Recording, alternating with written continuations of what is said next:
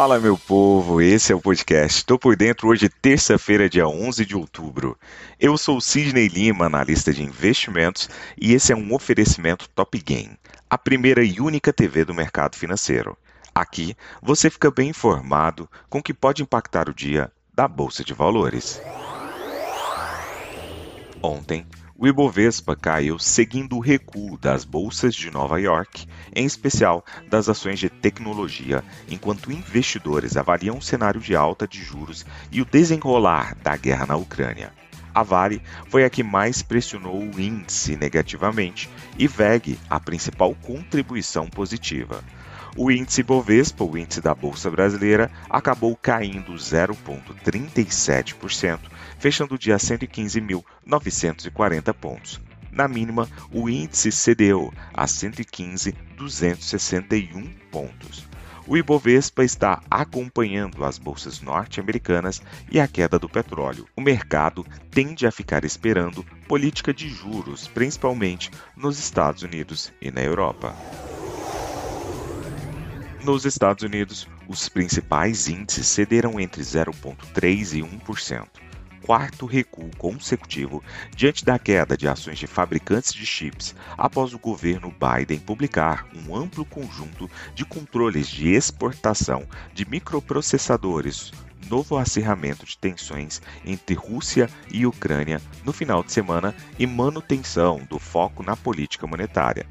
Por lá, as ações caíram nesta segunda-feira, com o índice Nasdaq registrando seu menor valor de fechamento desde julho de 2020, conforme investidores se preocupavam com o impacto de juros mais altos e abandonaram ações de tecnologia e fabricantes de chips depois que os Estados Unidos anunciaram restrições para atrapalhar a indústria de semicondutores da China. Integrante do Federal Reserve, o Banco Central norte-americano, Lyle Brainard, disse que os efeitos da política monetária mais rígida dos Estados Unidos começaram a ser sentidos em uma economia que pode estar em desaceleração mais rápida do que o esperado, mas que o peso total dos aumentos da taxa de juros por parte do Banco Central norte-americano ainda não será aparente por meses. Apesar das crescentes preocupações de vários economistas e analistas de que os ajustes dos custos dos empréstimos poderiam aumentar o desemprego, o presidente do Fed de Chicago, Charles Evans, continuou a apoiar a tentativa do Banco Central de reduzir a inflação, dizendo que, embora pareça otimista, ele acredita que o Fed pode continuar o ciclo de aperto monetário ao mesmo tempo que evita uma recessão.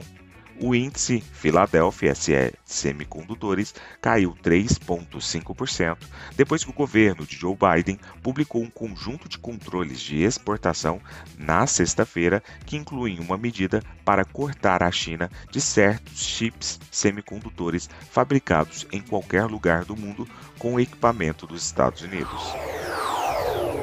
Na Europa, as ações caíram pela quinta sessão consecutiva nesta terça-feira, pressionadas por um aumento nos rendimentos dos títulos do governo globalmente, com os investidores preocupados com uma possível recessão e o impacto dos lucros corporativos de um rápido aumento nas taxas de juros. Os rendimentos do longo prazo do Tesouro dos Estados Unidos dispararam na Ásia, com os títulos globalmente sendo atingidos por uma queda precipitada no mercado dos títulos do Reino Unido, em meio a temores de que os fundos de pensão estavam sendo forçados a vender ativos. O Banco da Inglaterra, BOE, anunciou nesta terça-feira um movimento para comprar dívidas indexadas à inflação até o final desta semana para conter um colapso no mercado de títulos do governo britânico de 2,1 trilhões de dólares.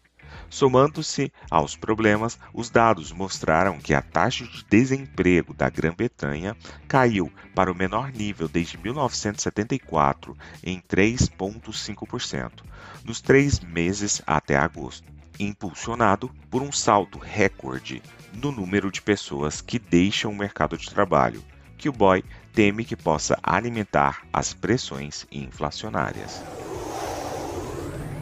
Na Ásia, as ações do Japão caíram após o fechamento de terça-feira, com perdas nos setores de instrumentos de precisão, gás, água, minerais não metálicos. No encerramento em Tóquio, o Nikkei 225 caiu 2,4%. Partindo para o petróleo, os preços do petróleo caíram nesta terça-feira, ampliando as perdas de quase 2% na sessão anterior, com um dólar mais forte e um aumento nos casos de Covid-19 na China, levantando preocupações de desaceleração da demanda global. O dólar atingiu máximas de vários anos na terça-feira, com preocupações com o aumento das taxas de juros e tensões geopolíticas inquietando os investidores. Um dólar forte reduz a demanda por petróleo, tornando-o mais caro para os compradores que usam outras moedas. Os aumentos das taxas até o momento estavam começando a desacelerar a economia e o peso total de uma política mais rígida não seria sentido nos próximos meses, de acordo com o integrante do Fed. Na agenda econômica de hoje, às 9 horas da manhã, teremos divulgação de dados relacionados à inflação aqui no mercado brasileiro, o famoso IPCA, Índice de Preços ao Consumidor Amplo. Às 10 horas e às 15 horas, teremos discursos de integrantes do Banco Central Europeu. Às 12h30 e às 13 horas, discurso de integrantes do FONC, lá no mercado norte-americano.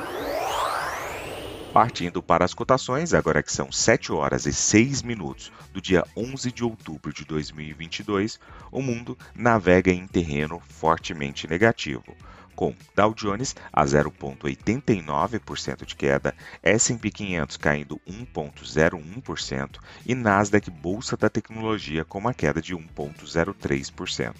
A Alemanha, por sua vez, através do índice DAX, sinaliza um movimento de queda de 1,4%. A França, com 1% de queda, também puxa todos os seus pares, os demais países ali da Europa, para o campo negativo. O índice VIX sobe agora 2,41%, sinalizando um aumento do temor por parte dos investidores no mercado norte-americano. Nas cotações, o petróleo WTI cai 2,64% e o petróleo Brent sinaliza uma queda de 2,41%. Do outro lado do mundo, cotação do minério de ferro, que por sua vez também cai, desta vez 2,50%. Vou ficando por aqui. Não esqueça de nos seguir nas redes sociais da Top Game e clicar em seguir aqui nesse podcast. Valeu, tchau, fui!